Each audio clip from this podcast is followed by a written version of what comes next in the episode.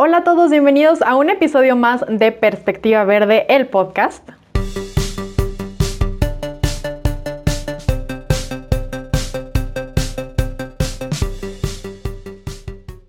Take a Breath es un proyecto enfocado en el cuidado personal, pero sin olvidar el cuidado ambiental, pues los productos tienen refill y la mayoría de las etiquetas son digitales o bien impresas con tintas vegetales.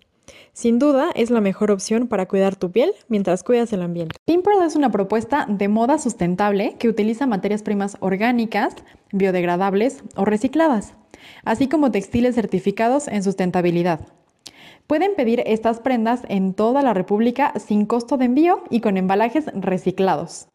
Pimpearl tiene opciones para chicos, chicas y sobre todo para cualquier bolsillo. Si te han interesado estos proyectos, no dejes de visitar Bazar Ecomadre Tierra, donde se reúnen propuestas similares comprometidas con causas sociales y medioambientales. Y el día de hoy la verdad es que todos nos quedamos con ganas y con muchísimas dudas de lo que nos empezó a platicar Jesús en la primera entrevista que tuvimos con él. Y es por eso que el día de hoy nos hizo el grandísimo favor de acompañarnos nuevamente, porque yo creo que él también le borbotean las ganas por dentro de contarnos más sobre todo lo que implica la sustentabilidad. Así que el día de hoy nos va a compartir... Em, mucho más sobre este amplísimo tema para que tengamos un panorama más completo de lo que es la sustentabilidad. Hola de nuevo Jesús, ¿cómo te encuentras? Hola, hola, muy bien, muy bien. Muchas gracias por invitar y, y pues aquí estamos para platicar de todo eh, y de, pues de lo más que se pueda aportar. Y sí, muchas gracias. Eh, hay mucho que contar y es un tema también que se debe de permear a toda la sociedad. Y pues aquí andamos otra vez con mucho gusto para platicar. Gracias por la invitación. Totalmente, no, al contrario, gracias a ti. Y pues sí, vámonos de lleno a todo lo que nos hizo falta en la ocasión anterior para que podamos compartirle al público eh, todos estos temas que son, como bien dices, tan relevantes y que es necesario que se informe a la población al respecto. Entonces, em, por ahí nos quedamos en la ocasión anterior con estas pues dudas o eh, para ahondar un poco en los temas sobre todo referentes a construcción, por ejemplo, ¿no? A construcción, un poco de alimentación y ahí algo también eh, que nos puedas comentar del agua. Entonces, ahora sí que en el tema que te sientas un poco más cómodo, si quieres, abrimos con ese para que eh, empecemos a calentar motores y nos empieces a contar lo que implica la sustentabilidad en estas áreas.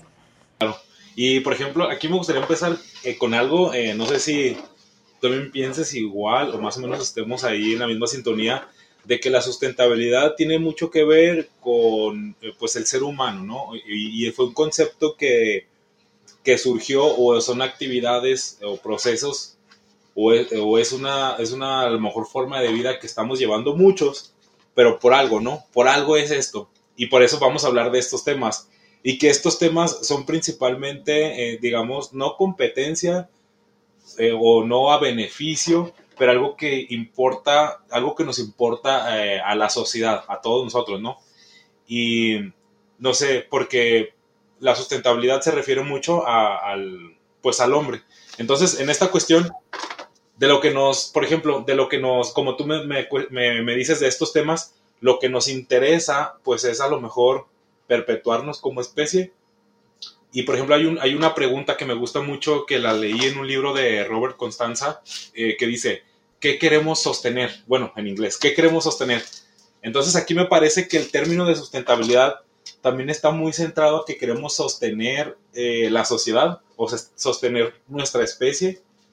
Y, y entonces, platicando sobre esto, podemos hablar sobre las necesidades o las, lo que implica sostenernos como, como humanos, ¿verdad? Y creo que la construcción sería, o el cubrirse, sería una de las necesidades básicas, el, poder cubrirnos, ya sea de las condiciones climatológicas o con ropa, ¿verdad?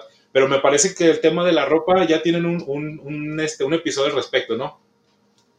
Sí, ya tenemos por ahí eh, eh, a Francelia que nos compartió un poco al respecto, pero sin problemas podemos también tocar un poco ese, ese tema porque es interesante, ¿no? Esta cuestión de justo cubrirse eh, tanto como en indumentaria como en una vivienda, ¿no? Y yo creo que este, esta parte que mencionabas de la sustentabilidad y de qué queremos sostener o qué queremos mantener, perpetuar, también creo que la sustentabilidad nos acerca a, a tener esta concepción de que estamos totalmente ligados con nuestro ambiente, y que a medida que sostengamos el ambiente, vamos a sostenernos a nosotros, ¿no? O sea, a final de cuentas es lo mismo, estamos en un mismo eh, eh, círculo, en una misma esfera, en lo que como quieran eh, verlo, pero creo que también acercarnos a la sustentabilidad nos puede ayudar a tener esa idea de que no estamos alienados, ¿no? Que todo es un conjunto y que todo está interrelacionado, interconectado y lo que hagamos al medio ambiente nos va a repercutir sí o sí, ¿no? O sea, no es como que no va a pasar. Este, mucho como, esta cuestión que a veces mencionan de que si una mariposa vuela en, no sé qué parte de Brasil, eh, repercute hasta el otro lado del mundo, ¿no? Entonces, como tener ese sentido de, de esta correlación que existe y, bueno, una parte muy importante, como bien mencionas, es referente a la vivienda. Entonces, eh, por aquí, referente a construcción, ¿qué nos puedes comentar este, ligado a la sustentabilidad, Jesús? Fíjate que se me hace muy fundamental porque es una parte muy importante de la construcción sustentable cuando dices que no, no estamos alienados. Es decir, no somos una eh, especies o, o sistemas separados, o sea, estamos conectados con el medio ambiente.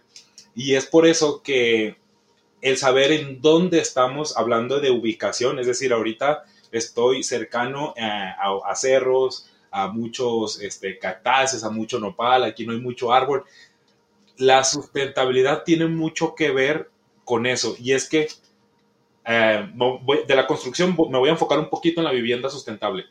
En las viviendas lo que se tiene que entender es que no hay una casa o una vivienda estándar sustentable. Es decir, si, en México la única casa que tiene una certificación de construcción sustentable es una que está en, creo que en Mérida, Yucatán. Entonces, si agarramos esa casita o esa casota, porque está muy bonita, si agarramos esa casa y nos la traemos, no sé, al norte de, México, pues a lo mejor no van a ser las mismas condiciones de donde, de locales, geográficas, climatológicas. Entonces, como tú dices, hay que entender que estamos, que no estamos alienados, sino que somos compas. El medio ambiente y yo somos compas, entonces vamos a trabajar juntos para, que, para hacer una, una buena colaboración, ¿no? Claro, claro. Y que a final de cuentas también el entender esto o te, pues te orilla o te obliga en cierta forma a conocer tu ambiente, ¿no? Porque tampoco puedes pensar que, hacer una casa sustentable, a lo mejor con los materiales que hay en, Mérida, como dices, sea sustentable haciéndola en Guerrero, ¿no? O no sé, en Ciudad de México. O, sea, es ocupar también o es em, hacer uso de lo que tienes en tu entorno, llámese materiales, llámese em, herramientas en general, ¿no? Entonces, hacer lo que puedes con lo que tienes, eso en cierta forma creo que está ligado a la sustentabilidad, ¿no? Claro, esa es una parte muy fundamental. Entonces, ya que más o menos dimos un, panorama general eh, y que entendemos que no es donde mismo todo, hay tres este, etapas básicas que me gustaría definirlo, que es la planeación de la construcción, es muy importante. Yo creo que es de las etapas más importantes de la construcción sustentable, la planeación. Después de la planeación está la construcción como tal, y después está la operación, ¿sí? Y en la operación es donde se da el mayor uso energético y el, creo que el 50% de la energía consumida se debe a las viviendas, a las construcciones, perdón. Entonces se, se consume mucha energía en la construcción y el 40% de la CO2 se le atribuye a la industria de la construcción. O sea, también hay muchas emisiones de CO2 y también hay mucho uso energético uso energético en la operación, ya cuando está la casa construida, y eh, emisiones de CO2 desde la, desde la operación, desde la fabricación de los materiales hasta la operación hay emisiones de CO2. Entonces, no sé si tienes alguna cosa en específica. Jesús, justamente en esta parte me gustaría que nos profundizaras o que nos dieras em, pues a conocer cuál es la importancia de cada etapa, que a mi parecer, ya ahorita nos comentarás más al respecto, pero a mi parecer la etapa de la planeación justamente es bien importante porque ahí es donde puedes como proyectar y definir, ¿no? Cómo va a ser el uso de la construcción de, desde que se empiece en adelante, ¿no? Entonces, es, es un punto bien importante como, como mencionas. Entonces, si nos pudieras profundizar más en la importancia de cada uno de los pasos, ¿no?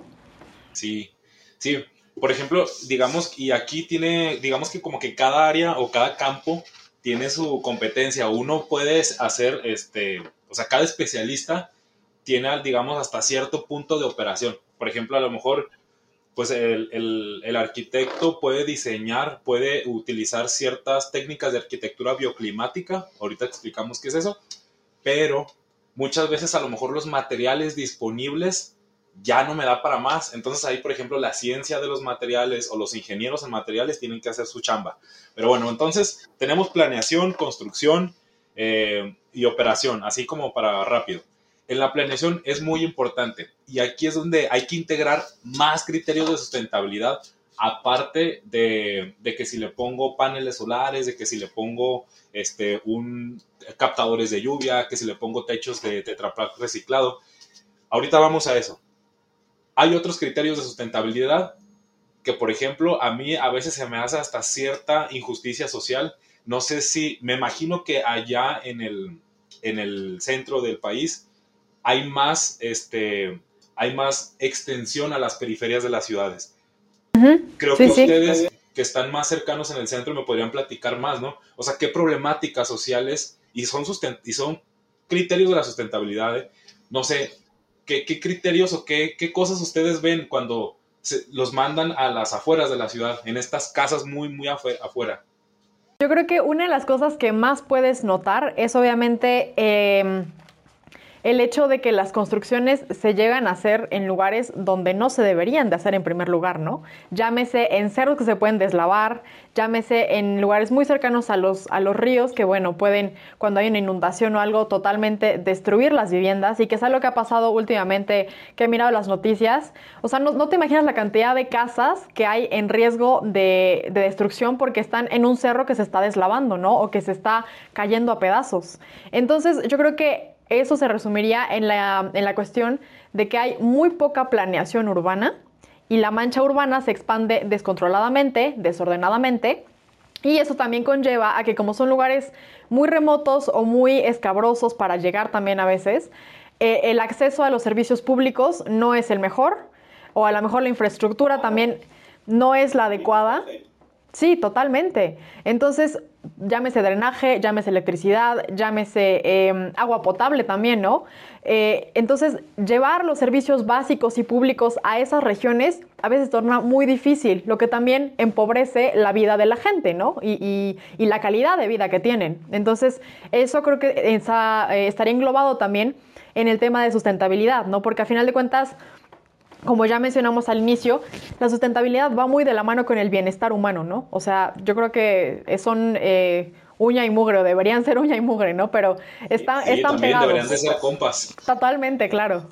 Y bueno, ahí te va. Entonces, eso que comentas es muy importante y aunque, digamos, no se ve directamente, son criterios de sustentabilidad de una construcción sustentable. ¿Por qué?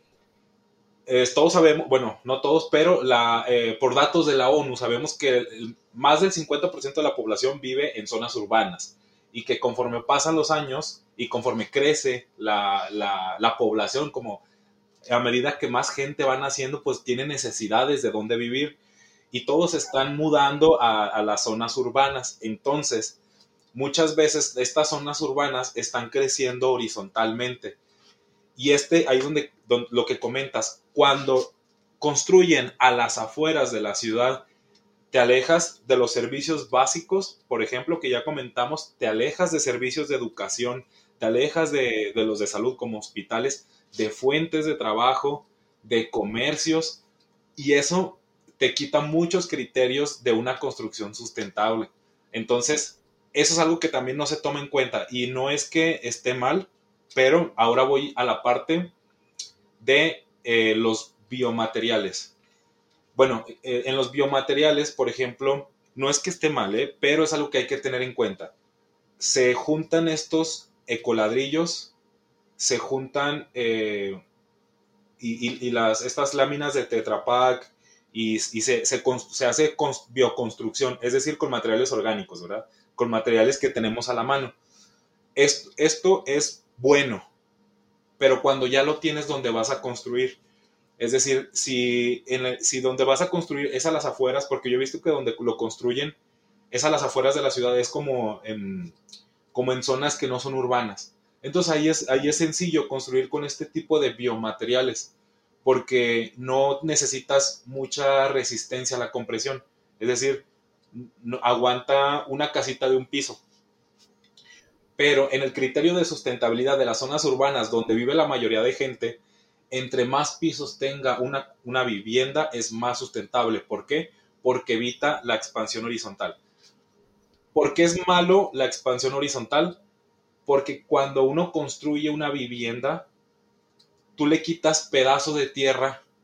Es, un recurso natural, ¿eh? el suelo es un recurso natural. Entonces, cuando tú dejas, cuando ya no dejas recurso natural, sabemos, o qué me puedes tú decir del suelo, cuando, cuando aunque, no, aunque, no aunque no sea productivo en términos de, comida, dime tú lo, importante que es el suelo, el recurso natural. Totalmente tiene, tiene que ver, ¿no? Porque justo este crecimiento horizontal, pues se da también porque mucha gente tiene casas mucho más grandes, extensiones, pero ese también es el, el problema, ¿no? O sea, tienes, no sé, 500 metros eh, cuadrados y construir una casa de 499 metros cuadrados, ¿no? O sea, absorbiendo todo ese único espacio que tienes para que justamente el suelo, aunque no tengas una, em, un, vivero o hortalizas o lo que fuera, o sea, simplemente ya no permites que, que, el agua de la lluvia regrese a los mantos freáticos, ya no permites también que esté esa descomposición natural de llámese las hojas de los árboles, ya no permites también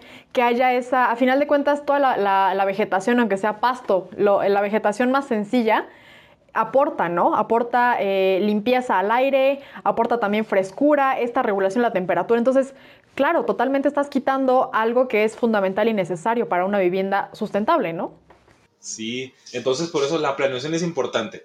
Entonces, no irse a las afueras a construir. Otra cosa, que estos ecoladrillos, digo, no está mal, es algo que es bueno porque le está dando solución a un problema, al último problema, ¿no? El último problema es, bueno, ya tengo esta basura, pues ni modo, la capturo aquí.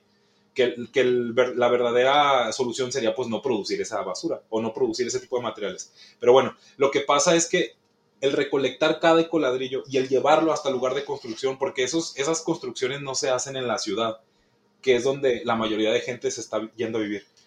Eso lo están construyendo fuera de la ciudad entonces, ah, lleva, un, lleva unas emisiones de carbono asociadas por el transporte y un consumo energético de transporte. no está mal, pero a lo mejor, mejor construir con lo que tenemos cerca. Aquí, aquí está mi compa el medio ambiente, a ver con qué me puedes ayudar, dame nada más tierrita, dame piedritas, dame pedacitos de madera y con eso armamos la casa. Pero si esta casa está lejana a los, a los servicios básicos, como ya lo comentamos, pues ahí pierde ciertos criterios de sustentabilidad para una construcción sustentable, ¿verdad?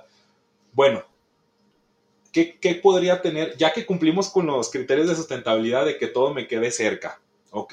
Eh, la otra es, y que construyamos, digamos, preferentemente verticalmente, que, cuente con transporte público cercano, que haya ciclovías, eso sería excelente, excelente.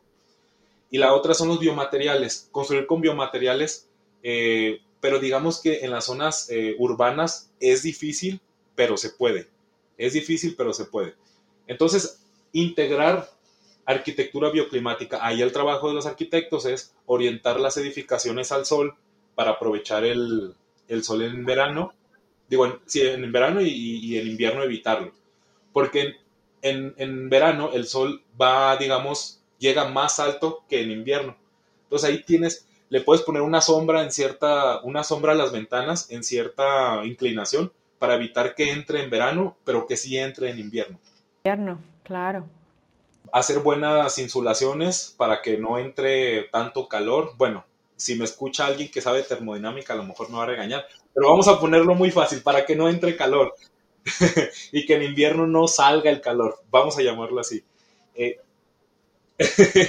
entonces, eso de que entra frío no existe, no existe. Sí, sí. bueno, así para términos sencillos, eh, la, captación de lluvia, sé que en, Ciudad de México llueve bastante y que sería muy provechoso de, utilizar el agua.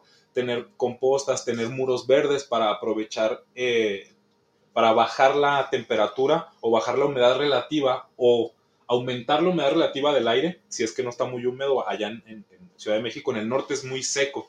Entonces acá en el norte, si le colocas una pared verde y el aire con una humedad relativa como del 30%, es decir, aquí está muy seco el aire, pasa por un muro verde, digamos se humedece un poquito y entra el aire a la casa y ya entra un poquito más, este, más a gusto. Conoces como un ventilador natural. Ventilador natural. Y así, estas son técnicas este, bioclimáticas, ya que sabemos ya construimos, ok, ya aplicamos estas técnicas y hay muchas otras. Es, muy interesante esto, que nos comentas de eh, los factores bioclimáticos, ¿no? que justamente es aprovechar todo lo que nos está dando ya el entorno, pero antes de que nos adentremos todavía más en lo que implica la planeación y la bioconstrucción, ¿nos podrías dar o platicar un poco más, eh, nos podrías dar ejemplos también de qué son los biomateriales, Jesús? Ah, sí, claro. Los biomateriales son todos estos materiales vivos, pero eh, digamos que creo que cuando la mayoría que estuvimos en prepa tuvimos clases de química orgánica y química inorgánica. Entonces, los biomateriales, pues son estos materiales orgánicos, básicamente que tienen, que están compuestos por elementos de carbono, hidrógeno, oxígeno. Oxígeno, ¿no? Sí, básicamente esos son los biomateriales. Ejemplos de biomateriales, las arcillas, eh, el lodo, barro, la combinación de paja con lodo, bambú, madera es un biomaterial, la madera, eh, ¿qué otros? El cáñamo también, todos estos materiales, digamos, este, vivos, porque las plantas son materiales vivos o orgánicos, estos son los biomateriales. Entonces, estos se usan en las bioconstrucciones, pero también los biomateriales los puedes hacer una, los puedes usar en una construcción normal, en un edificio se pueden usar. Debido a que estos, fíjate que algo muy interesante que vi hace poco, hace poco asistí a un congreso internacional sobre construcción sustentable y un cositas de esto. Fíjate que yo eh, no sabía que había, sí había una gran investigación, se le, se le llama eh, materiales de tierra a estos biomateriales. Hay mucha investigación de materiales con, con barro, con arcilla, con así directo, extraídos sin mucho procesamiento. Y como me decías, este tipo de materiales son buenos y se usan en los lugares donde son ampliamente disponibles. Porque, por ejemplo, en la ciudad, si yo quiero construir con bambú o con, o con barro, pues volteo y todo es puro concreto, es puro cemento. Entonces, ¿de dónde agarro el biomaterial, verdad? Entonces, esos son los biomateriales. Entonces, se puede combinar el usar biomateriales en un edificio. Un biomaterial puede ser barro, lo puedes usar para enjarrar o para aplicaciones no estructurales. Puedes hacer chimeneas de barro con, con paja o de arcillas con, con cáñamo, puedes hacer una chimenea. Eh, eh, se puede combinar y esa parte es en la planeación. Y en la parte de la, de la bioclimatización, pues ya orientarse hacia el, hacia el sur. Hay algo que se llama vientos dominantes, que es por donde principalmente corren los vientos para aprovechar la refrigeración natural. Entonces, en esa cuestión ya cubrimos la planeación, los términos de sociales, socioeconómicos, los biomateriales y las técnicas de bioconstrucción y bioclimatización, ¿verdad? Entonces, ahorita que estamos eh, hablando de los materiales, ahora, el material más usado en el, en el mundo, el segundo material más usado en el mundo después del agua es el concreto de cemento Portland. O sea, tú volteas a todos lados y volteas hacia todos lados tenemos concretos en puentes, carreteras, cocinas, en la pared, en todos lados hay concreto. Y este concreto se construye con cemento Portland. Es un material inorgánico y este aporta del 8 al 10% de las emisiones de CO2 del, eh, antropocénicas, es decir, generadas por el hombre. Este material aporta mucho de CO2. Pero fíjate que a pesar de eso, es de los materiales más sustentables en comparación con el plástico, madera, vidrio y metal. Fíjate, los materiales cementosos son los más sustentables. ¿Y por qué? Porque, o sea, por ejemplo, yo pensaba en el vidrio, que fue una, una, perdón, una pregunta que me surgió ahora, Justo eso te iba a, cuestionar. ¿El vidrio contaría como un biomaterial? Porque, digamos, es, este sílice, un poco de sosa, algunos otros compuestos que le ponen, ¿no? Para fabricarlo. Pero, bueno, me quedé pensando en este sentido porque sabemos que el vidrio tiene esta capacidad, pues, casi infinita de reciclarse, ¿no? Y que se puede casi reintegrar este, a, la, a la tierra. Tarda mucho tiempo, pero se puede reintegrar y, o sea, en este tenor, ¿no? Pero... Eh, Pues cuéntanos cómo así es que, que, el cemento viene siendo uno de los más sustentables, ¿no? Incluso por encima de la madera, nos comentabas. Sí, bueno, ahí hay algo que entender, también algo que ya había comentado anteriormente, que en cuestión de, de hay recursos renovables, no renovables y restaurables. Y hay que entender que cada recurso tiene sus ciclos. Y es algo que los economistas ecológicos también hablan mucho, que no todos tenemos los mismos tiempos, ¿no? por ejemplo, para que se formen, para que crezcan los árboles, lleva todo un, tiempo muy largo, ¿no? Para que, para que crezcan y se desarrollen y se pueda cortar. Eh, en el caso de, los metales, son ciclos geológicos para que se lleven, para que se formen estos materiales. Es decir, la tierra hace su trabajo en el subsuelo para que se formen los metales, para que se formen muchas cosas. Lo mismo pasa, por ejemplo, este, con la piedra caliza, que es el principal este, materia prima del cemento Portland. En la cuestión del vidrio, fíjate que tiene unas menores emisiones de CO2, el, cemento Portland, y también una menor energía involucrada. O sea, es en el proceso de fabricación en donde tiene menos energía y menos CO2. Porque sí, el, y de hecho, hay nuevos cementos que se utiliza el sodio y la, bueno, el, la, sí, el sílice y, el sodio, o la sosa. Hay nuevos cementos que estaban utilizando eso y ahorita podemos ir a esa parte. Pero sí, es por eso, porque en el proceso se utiliza mucha energía. Para, fabricarlos, ¿no? Supongo que también desde la extracción a la mejor de la materia prima para fabricar ya sea el cemento o el vidrio, ¿no? Sí, y es que el vidrio es, es infinitamente, pues, se puede reciclar, pero lo que pasa es que tiene cuestiones técnicas que hacen, digamos, un poco complicado eh, reciclar el vidrio, porque también tiene mucho que ver el color del vidrio. Depende del vidrio, del color, ya ves que cambia su composición química, ¿verdad? Eh, tiene, o bueno, ahí depende mucho como de la correcta separación y también hay una diferencia entre vidrio y cristal, en la composición algo ligeramente cambia, entonces no lo puedes combinar. O sea, sí también tiene ahí como su, truco, ¿no? En general. Y pensando también en esto, perdón, perdón que te interrumpa, pero me, llegó la duda y, pues ah, ya nos dirás si, si pasa así o no. Em, ¿El cemento se puede reciclar de alguna forma o reutilizar de alguna forma? Fíjate que sí, hay, de hecho ya se recicla, eh, el cemento sí se recicla, pero más que nada el concreto. Es que ahí hay que tomar como unas diferencias. Este, el concreto se hace con agregado grueso, que son piedras de un tamaño a, lo mejor hasta de 25 milímetros, con arena, que es el agregado fino. Las piedras es el agregado grueso, el agregado fino que es la arena, y el cemento, que es lo que pega o lo que une a las piedras grandes con la arena. Es el pegamento. Entonces, lo que se hace es más que nada reciclar el concreto. También se recicla, por ejemplo, los ladrillos y a, veces el yeso, pero para ciertas aplicaciones. Sí, sí se puede reciclar, pero casi no se hace. Ahora, se puede reciclar, pero la mayor parte se recicla como agregado fino, es decir, lo muelen y lo meten como agregado.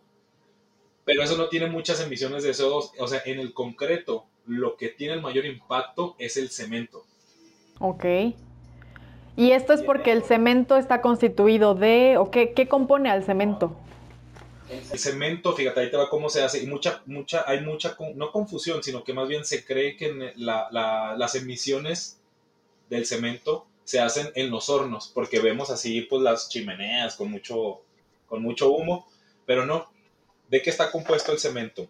Se extrae piedra caliza de los cerros principalmente, se, muele y se introduce en un horno rotatorio. En el horno rotatorio se calienta, se calcina a más de 1400 grados centígrados, la piedra caliza. Entonces, como el, entre el 40 y el 20% de las emisiones de CO2 de un kilo de cemento se hacen en el combustible fósil. Entonces tú dices, ok, voy a, voy a sustituir el, carbón, el, el, combustóleo o el gas para ya no usar ese combustible fósil. Voy a usar, pues no sé, etanol, ¿ok? Puedo usar energías verdes como la energía solar para calentar esta piedra caliza, Lo que pasa es que no tienen la potencia energética, es decir, necesitan una explosión y necesitan mucho calor, algo que este tipo de energías no pueden eh, brindar. Aparte de que son intermitentes. Ahorita a lo mejor podemos hablar de las energías, ¿verdad? Entonces, si, si sustituimos este, este, este combustible, entonces, ¿por qué es muy poquito? ¿Dónde está lo demás? ¿De qué está compuesto el cemento? Como está, es, es compuesto de piedra caliza, en el proceso, adentro del horno, lo que pasa es que con el calor se separa. Se separa en óxido de calcio y CO2, porque es carbonato de calcio la piedra caliza. Entonces, entre el 60 y el se libera entonces entre el 60 y el 80% de las emisiones de CO2 del cemento Portland, el mayor utilizado en el concreto, se debe a la descarbonatación, es decir, a la materia prima. Lo que tenemos que atacar como investigadores de materiales es la materia prima. Entonces, por eso está compuesto principalmente de óxido de calcio y luego en el proceso se le agregan arcillas para, para hacer distintas fases, para que ya después cuando le agregues agua endurezca. Entonces, por eso es el problema, fíjate, ¿cómo es? Qué interesante, jamás eh, me hubiera eh, imaginado que tenía como todo este, este trasfondo, ¿no? Y que a final de cuentas sigue siendo, aún, aún a pesar de eso, eh, sigue siendo pues un material, digamos, sustentable en cierta medida, ¿no? Que obviamente no podríamos comparar pues los biomateriales con el cemento, por ejemplo, que el cemento creo que algo que tiene de, característica o algo, una ventaja, es sobre todo su resistencia, ¿no? que no sé si con los biomateriales se pueda llegar a tener una resistencia así. Llámese eh, el uso, por ejemplo, de esa técnica pues ancestral de construcción con bajareque, ¿no? Que implica eh, la, mezcla de lodo con un poquito de paja, eh, agua, etcétera. Pero aquí me gustaría que nos hicieras a lo mejor una, una breve comparativa de las ventajas que ofrece usar biomateriales o materiales convencionales, quizás particularmente este, el concreto y el, bueno, el cemento, ¿no?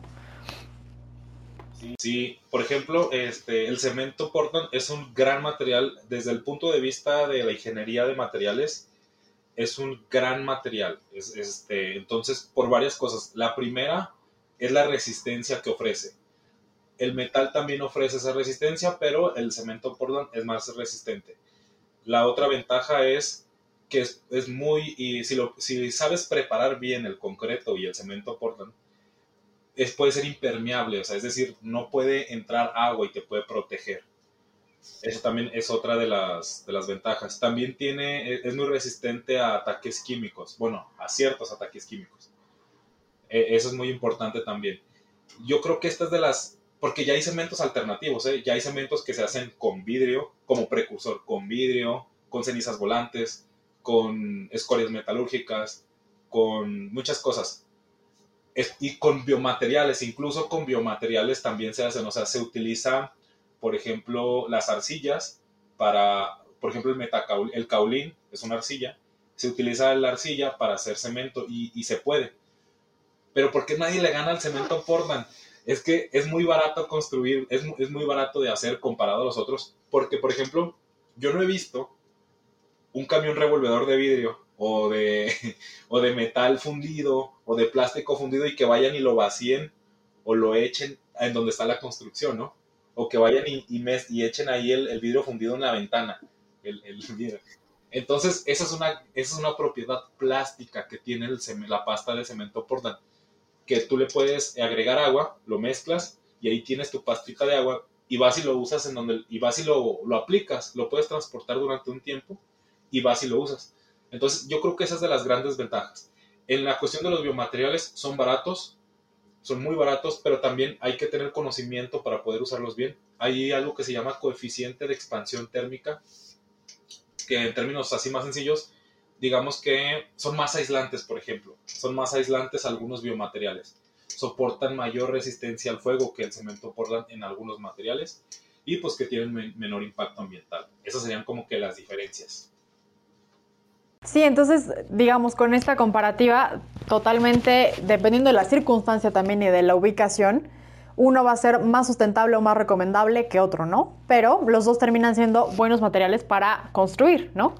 Y em, pasando entonces ahora a ok, ya nos platicaste un poco sobre la planeación, lo que implica elegir materiales adecuados, eh, las técnicas bioclimáticas que también son súper importantes porque creo que ahí está eh, un foco muy importante donde puedes tener ahorros muy grandes, ¿no? Eh, referente a electricidad, referente a agua también quizás y em, pues calefacción, ¿no? O, aire acondicionado en caso de, clima, ¿no? Dependiendo.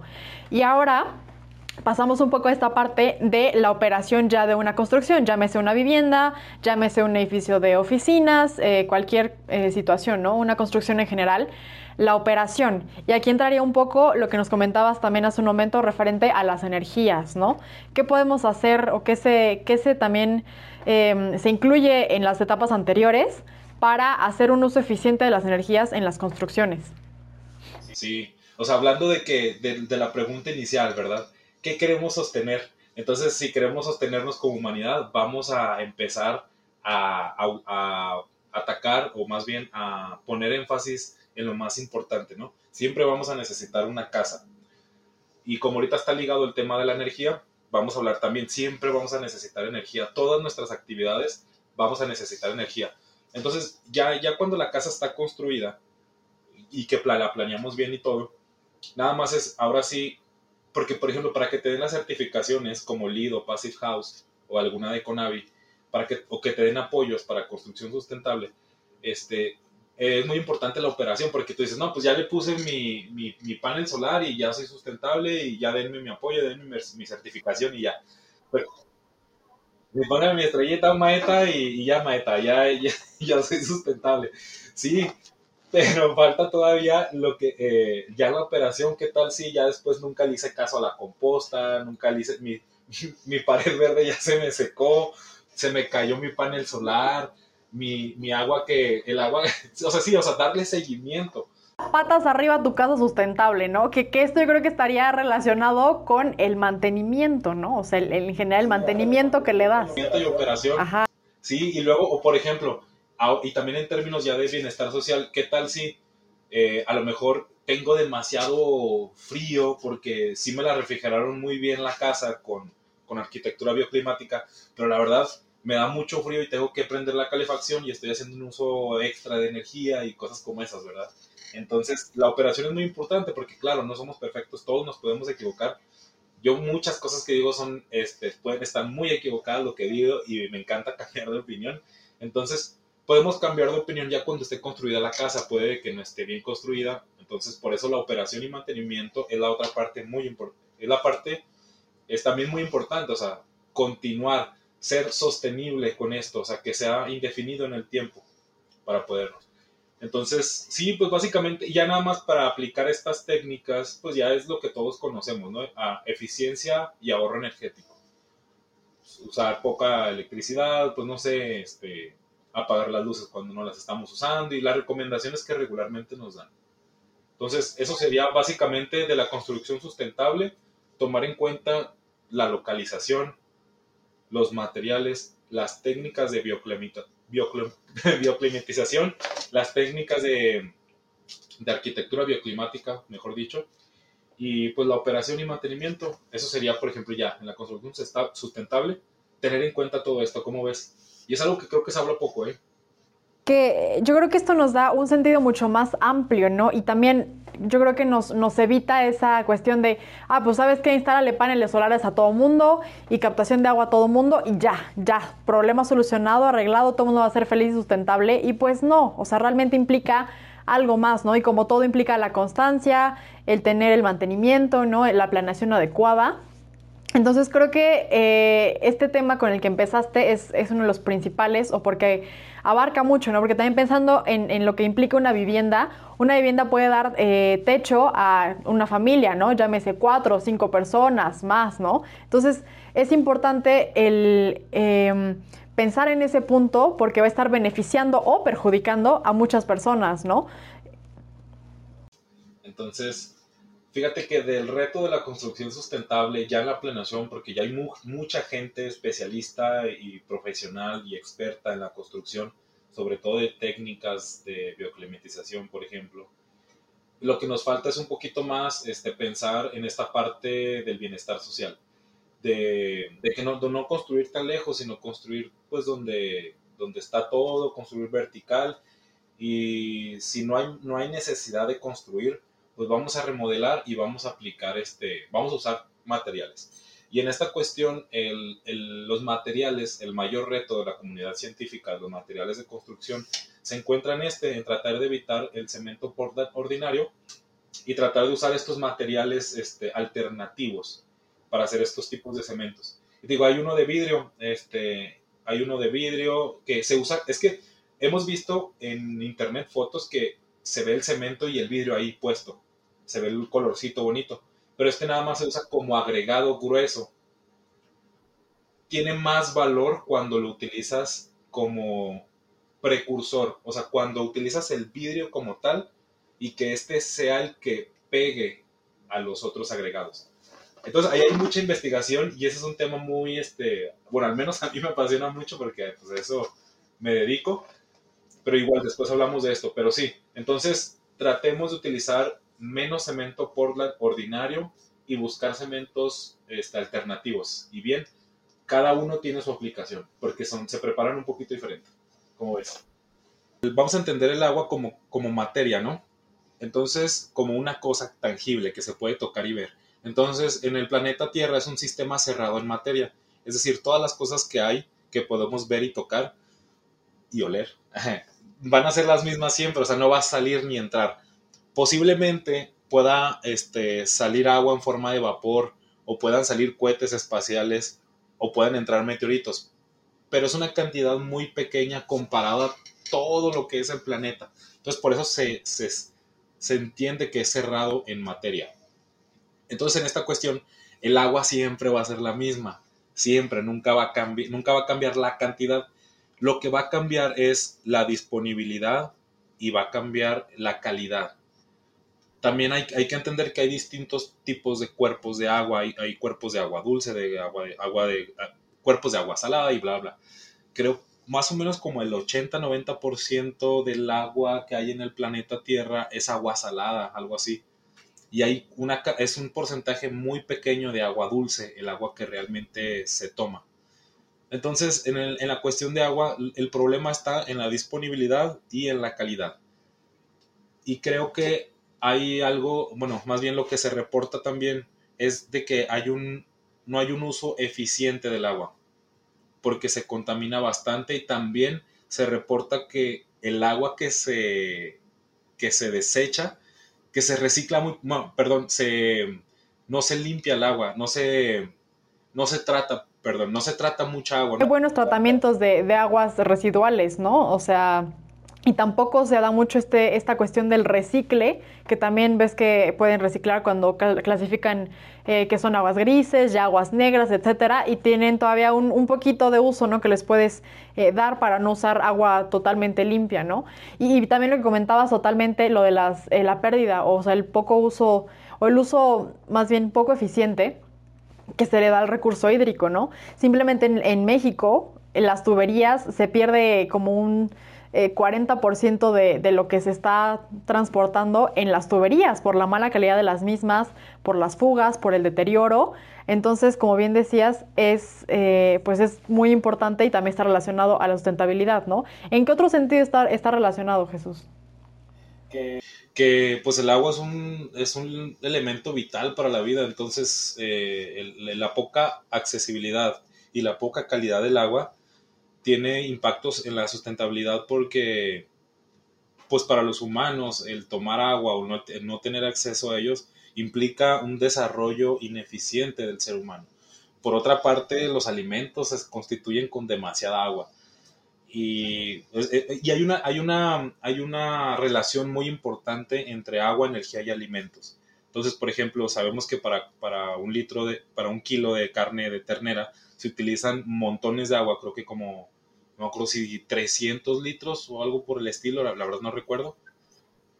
En comparación con un tomate que a lo mejor son unos 20 litros. Entonces, este, esa agua se le llama, se le llama huella hídrica y también se le llama huella, este, perdón, agua virtual.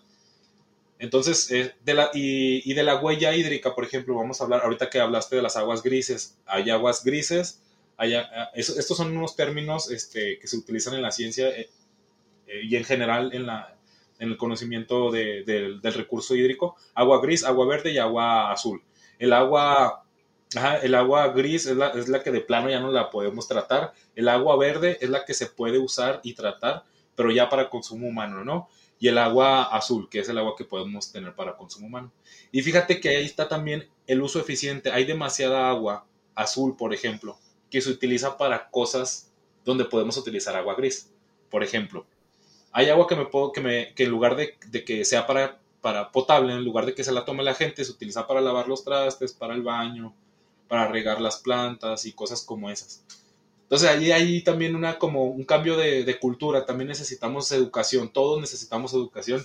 Eh, yo he aprendido bastante, eh, con, incluso con muchos videos, he cambiado mi, conciencia ecológica, mi percepción, incluso de la alimentación, en el, tema, por ejemplo, de, reducir el consumo de carne.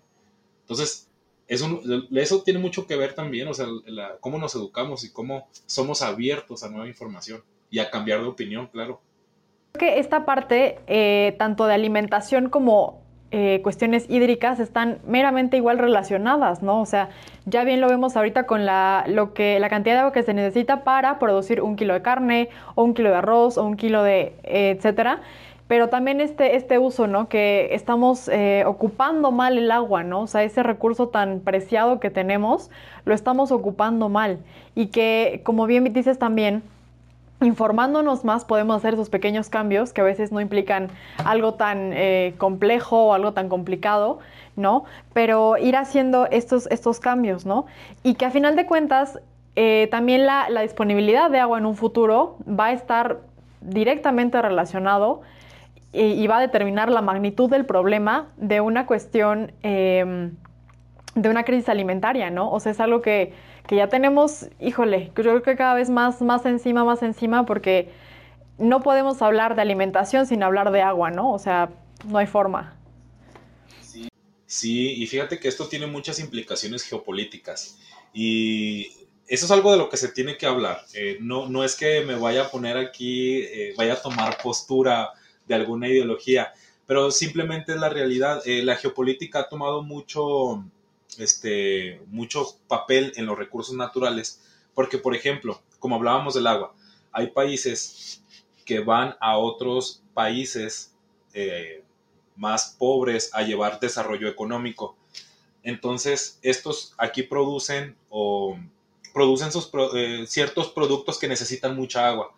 Y entonces estos productos los exportan a estos países este, que nos traen el desarrollo económico. Y entonces esa agua se la llevaron en forma de zapatos, esa agua se la llevaron en forma de un kilo de ternera, esa agua se la llevaron en forma de un automóvil. Entonces, esas son cuestiones geopolíticas también que también se tienen que tratar y hablar y tenemos que también informarnos en cuestión de política y tratar de, de exigir este tipo de políticas públicas para proteger nuestros recursos naturales porque ciertos países, este, hay unos países que van a otros países porque van a llevarles democracia y libertad. Entonces van y le llevan democracia y libertad tirando balazos y resulta que estos países que necesitan democracia y libertad tienen recursos naturales como petróleo, plátanos, litio, litio y, y, sabemos, ¿verdad? Entonces, entonces, eso también es geopolítica y nos afecta a, nosotros como sociedad y afecta a la sustentabilidad.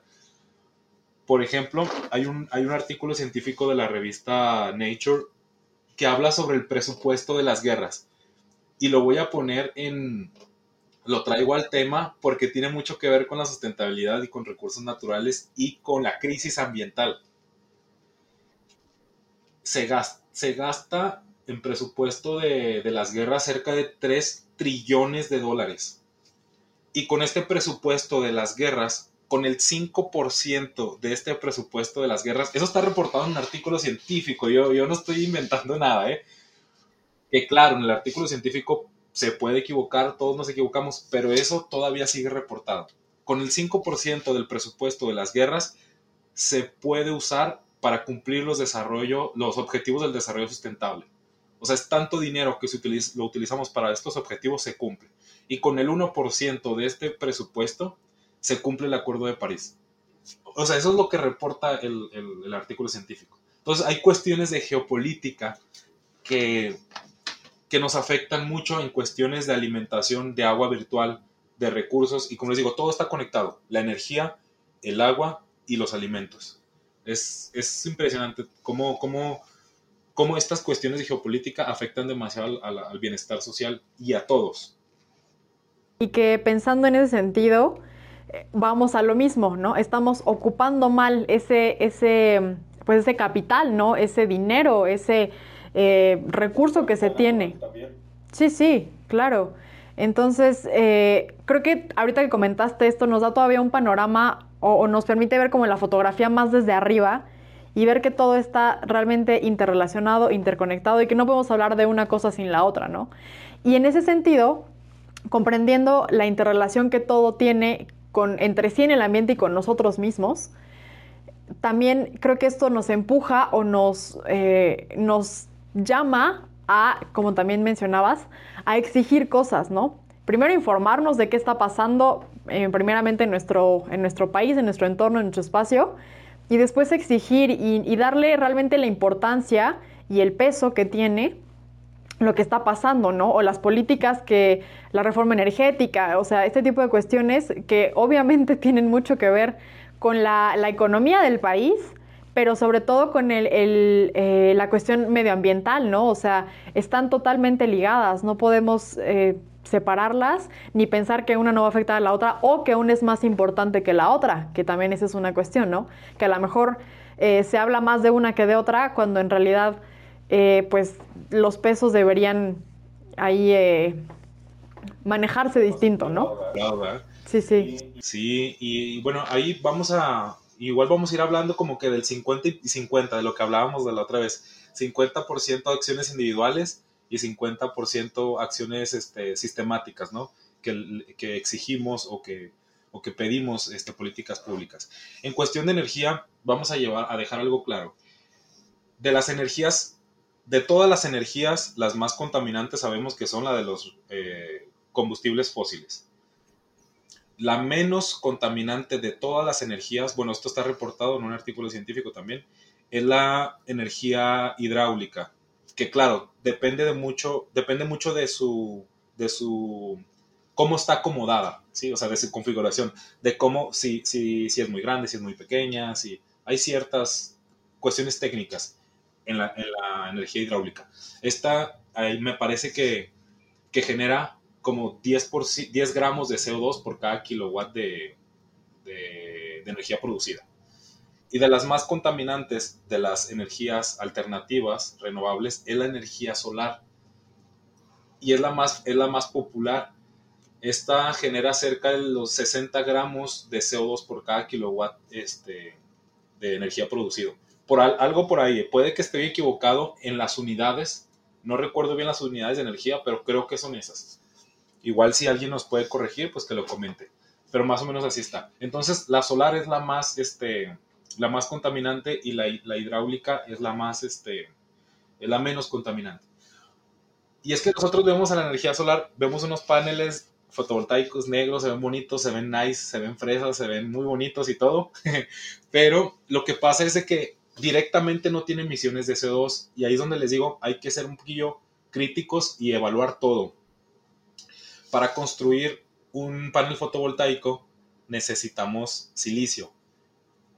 A pesar de que el silicio es un, es un elemento muy abundante en la Tierra, me parece que es el segundo o tercero después de, del hidrógeno y el oxígeno, el silicio abunda, pero para poder fabricar estas laminitas, estas celdas fotovoltaicas, se requiere mucha energía. ¿Y esta energía de dónde viene? Pues de los combustibles fósiles. Entonces, para poder hacer este panel fotovoltaico necesita combustible fósil.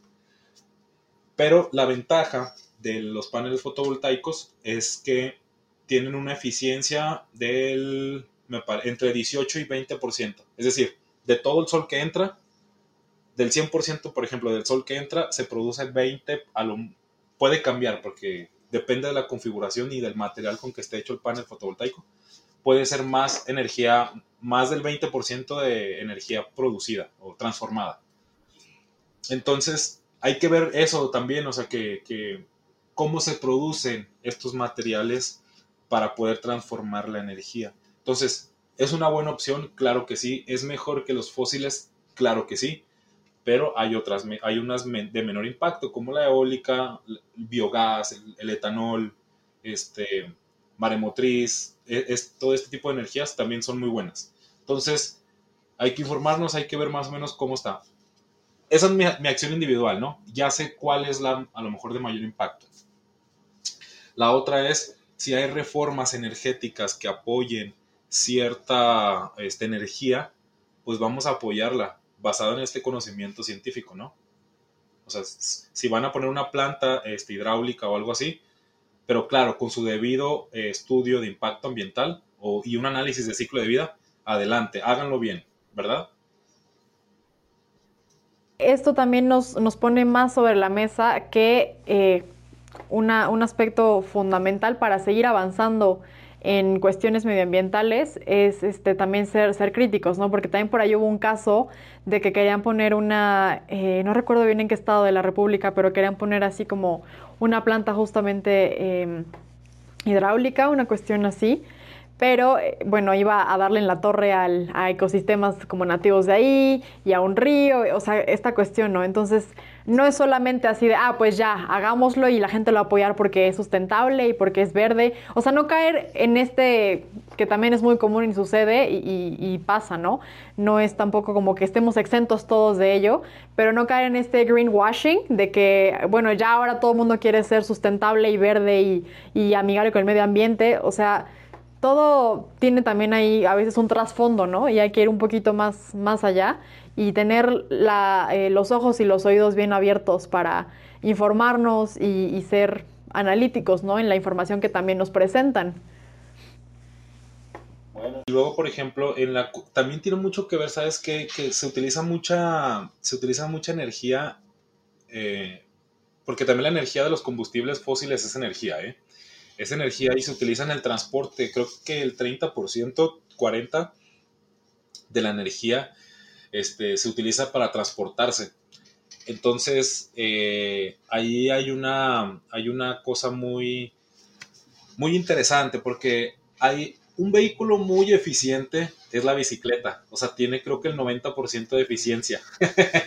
Tú le metes el 100% de energía mecánica como ser humano y te resulta como en el 90% de energía convertida, ¿verdad? En movimiento.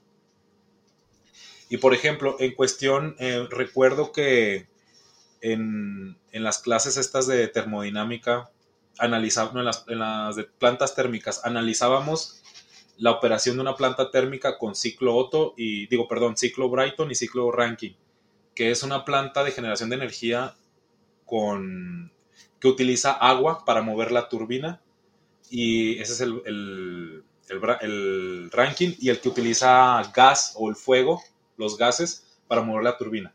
Entre, y en los análisis de estos, que son las energías convencionales, ¿no? Para producir electricidad, son de alrededor del 30-40%. O sea, es muy poco. Tiene una eficiencia energética muy baja.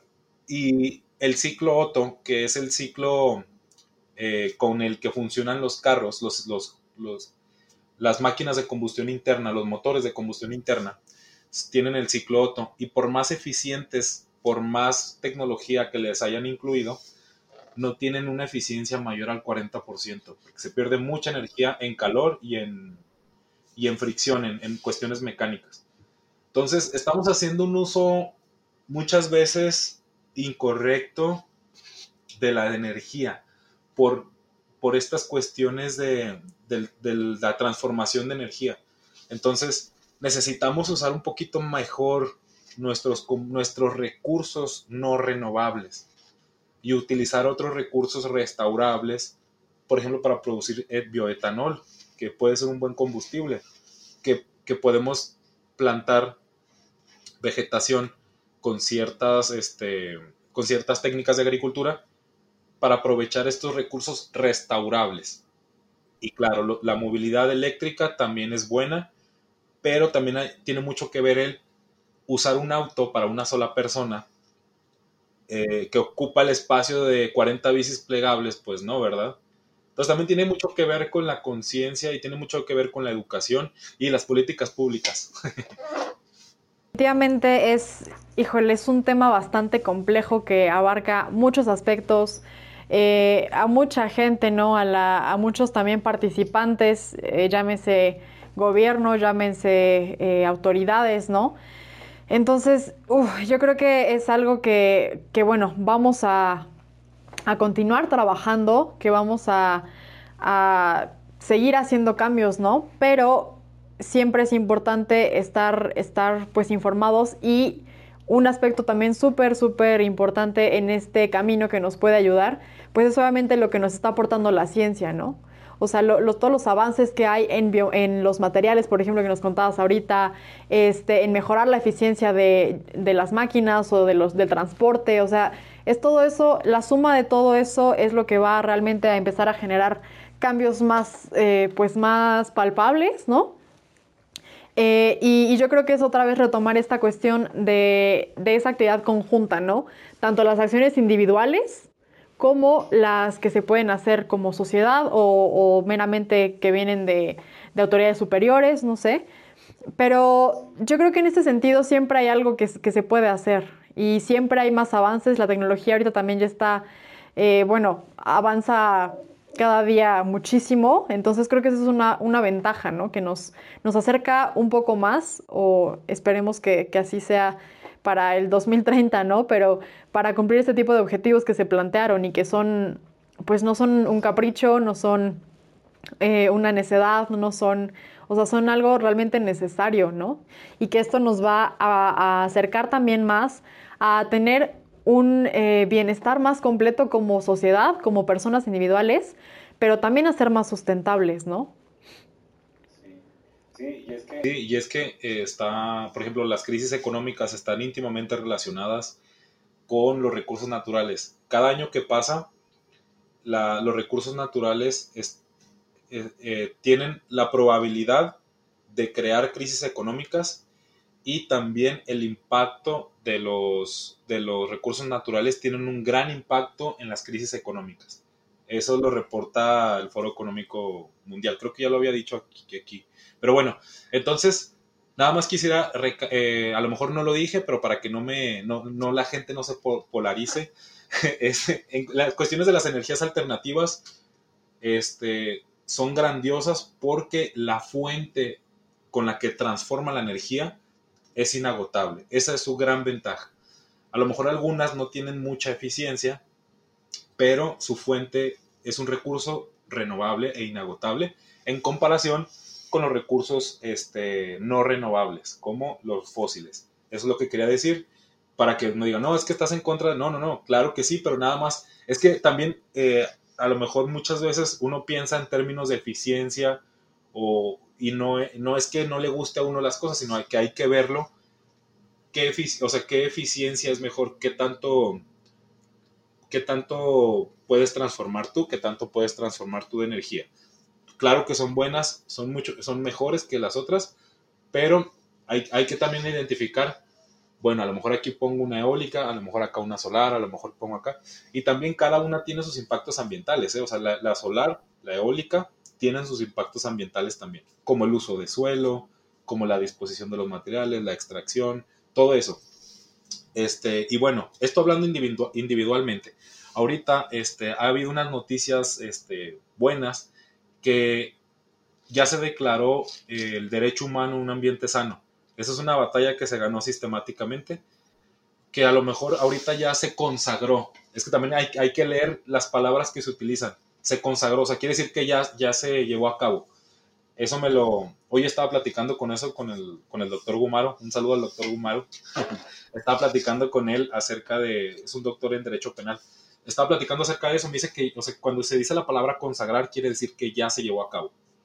Pero fíjate que en México, Ingrid, te cuento, hay unos derechos que le llaman DESCAS, que, se llaman, que son derechos humanos económicos, sociales, ambientales y culturales o sea, son derechos más integrales porque tienen que ver, por ejemplo, la pérdida de, la, de los usos y costumbres de los pueblos originarios, de la economía, de la, de, la cultura, de la sociedad. son derechos más integrales. Y en esta, la Comisión de Derechos Humanos en México, eh, ahorita dice que está en, es, todavía no sé, es que no, recuerdo la palabra, pero ya están, son aspiracionales, me dijo el doctor Gumaro. O sea, ahorita al menos sistemáticamente ya se está haciendo algo, o sea, ya se aspira a que aparte de que ya es un derecho al medio ambiente sano, el medio ambiente sano, ok, pero necesitamos ver también con la economía y con los con la gente, con la sociedad, incluso con los con los, los subalternos, los que no tienen voz. Entonces, estos DESCAS, eh, la gente que está escuchando, si se puede informar de eso, si puede apoyar la consagración ahora sí de estos, pues adelante. Eh, los invito a todos que busquen sobre los DESCAS, derechos económicos, ambientales, culturales y sociales. Y es, un, es, un, este, es una batalla o es una acción sistemática que ya se está haciendo, que somos aspiracionales. Entonces, ¿se puede hacer algo? Sí se puede hacer algo, ¿verdad? Muy importante simplemente el poner sobre la mesa las cosas, ¿no? O sea, poner en, los reflectores.